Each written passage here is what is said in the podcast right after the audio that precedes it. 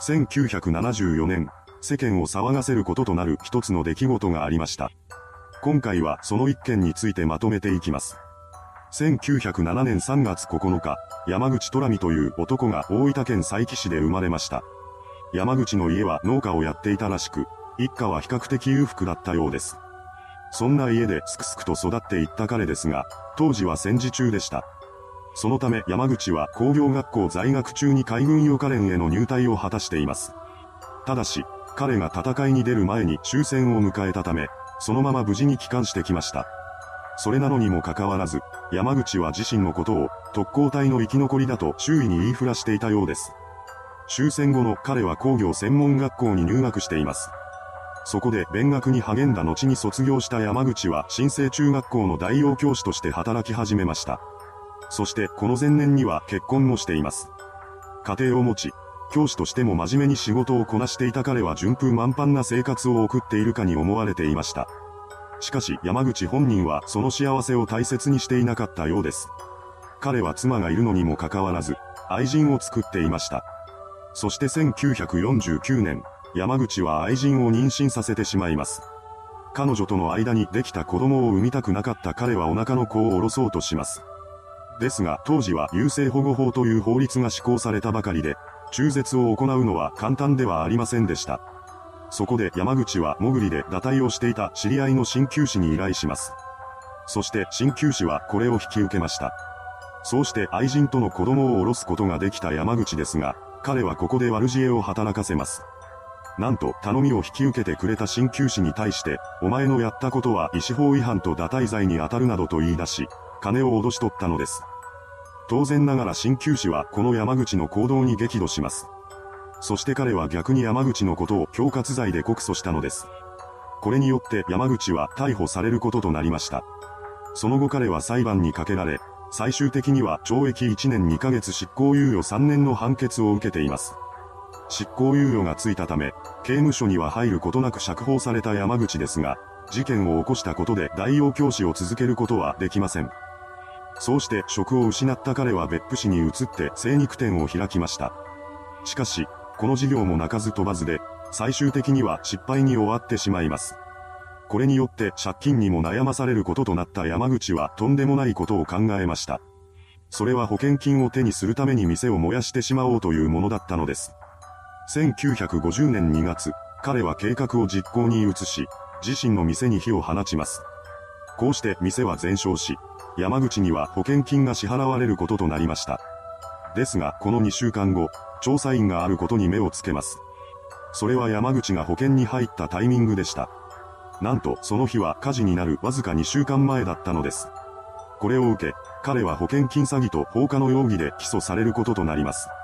山口本人が容疑を否認したため、裁判は最高裁まで争われることとなりました。そのようにして公判が重ねられる中、火災発生時刻に山口が店の中にいたところを目撃したという人物が証人として名乗りを上げてきます。これが決定だとなり、山口には懲役8年の実刑判決が下されることとなりました。ただし、この刑期は後に6年まで短縮されることとなります。それはサンフランシスコ講和条約の恩赦によるものでした。こうして早期に仮出所を果たした山口は1960年に妻と離婚しています。その理由は火災保険詐欺の裁判で妻が山口にとって不利な証言をしたからでした。そうして独り身となった山口は知人と共に不動産業を始めます。しかし彼はそれからも罪を重ね続けました。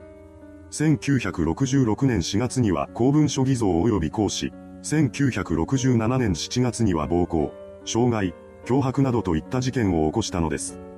山口はまたもや逮捕され、懲役3年6ヶ月の判決を受けることとなります。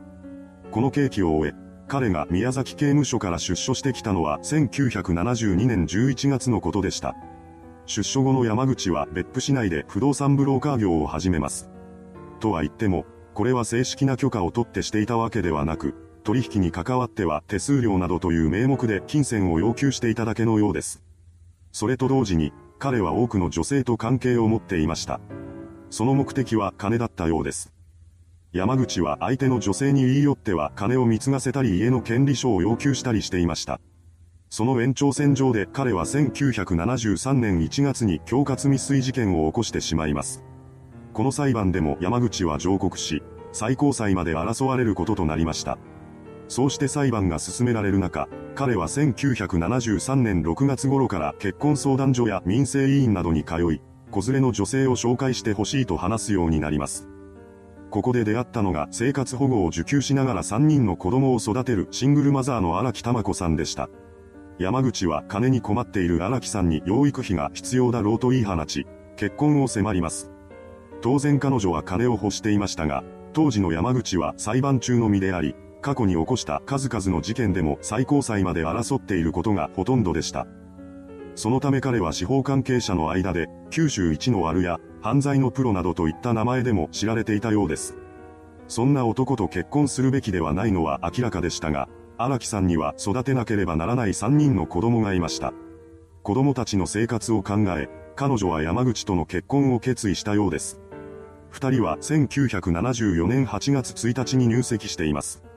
子供たちの名字が変わることは避けたいということで、形としては山口が婿養子に入るということになっていました。よって、彼の名字はこのタイミングで荒木に変わっています。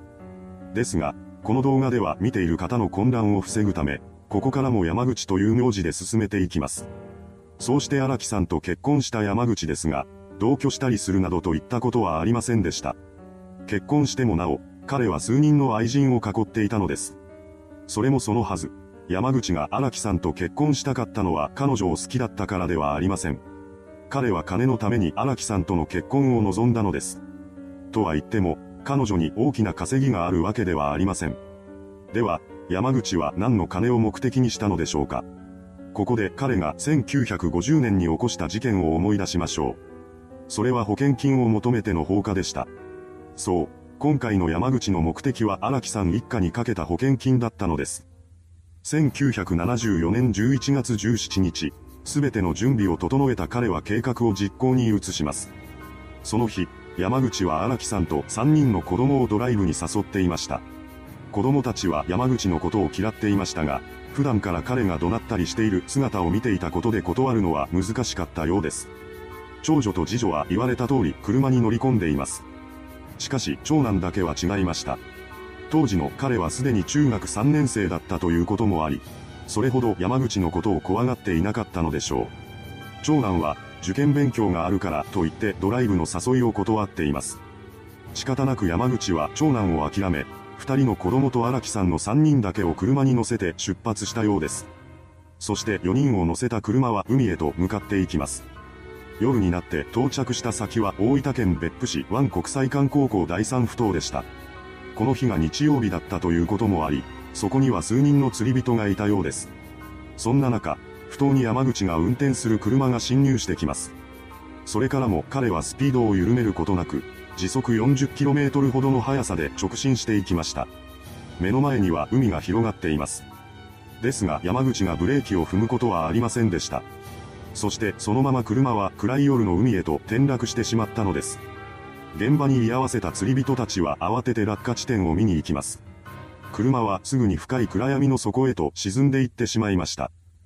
釣り人たちが唖然としながら海の底を覗き込んでいると、どこからか、助けてくれという声が聞こえてきます。釣り人たちは声の主を探しました。そうして懐中電灯を真っ暗闇の海にかざすと、そこには顔を出して叫んでる一人の男の姿があったのです。そう、この男こそが山口でした。釣り人たちは慌ててロープを引っ張り出し、それを山口に向かって投げ渡します。こうしてなんとか彼を救出することには成功したようです。岸壁へと引き上げられた山口は自身を助けてくれた釣り人たちに向かって、まだ車内に妻と二人の子供がいると言い放ちました。この言葉を聞いた釣り人らは大急ぎで警察に通報を入れます。これを受け、現場に警察と消防が駆けつけてきました。そして車の引き上げ作業が開始されます。ですが辺りはすでに暗く、海の中はほとんど見えません。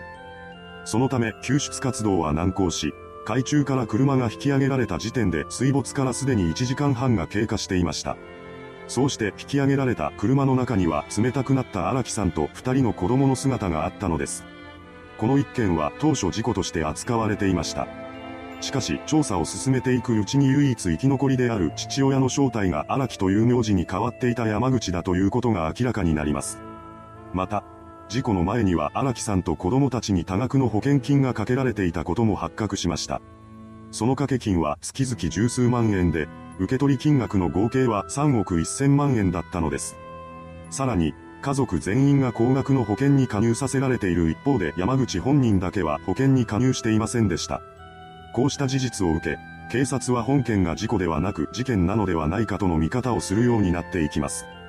この一件はその不審点の多さから大々的に報道されることとなりました。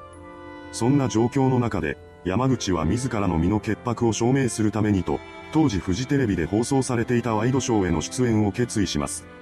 その番組の中で山口は最初こそ穏やかな様子で受け答えをしていたのですが、出演者は彼に対する疑いの目を持っていました。山口はそうしたあからさまな態度に激怒し、スタジオを出て行ってしまいます。なおも怒りが収まらない彼は控え室で会見を開くと言い出しました。そんな山口に対して記者からある知らせが入ります。その知らせとは、山口に対する逮捕状が出されたというものだったのです。それを耳にした彼はフジテレビを後にしようとします。しかし、外には警察が待機していました。その場で山口は逮捕されたのですが、そこでも彼は自分は潔白だと騒ぎ立てています。その後、山口は裁判にかけられることとなります。そして事件から6年後の1980年、大分地裁は彼に対して死刑を言い渡しました。この判決を不服とした弁護側はすぐさま控訴します。ですが控訴審でも判決が覆ることはありませんでした。それからも山口は自身の無罪を主張し続けます。そして刑務所の中から上告の準備を進めていました。そんな中、事件発生から13年後の1987年に彼は体調を崩し、医療刑務所へと移送されています。そしてそれから2年後の1989年1月13日、上告をしないまま山口は眼性腹膜炎でこの世を去りました。いかがでしたでしょうか？数々の事件を起こした男山口虎美。彼は上告審を前にして亡くなりました。そのため本人の口から真相が語られることは永遠になくなってしまったのです。それではご視聴ありがとうございました。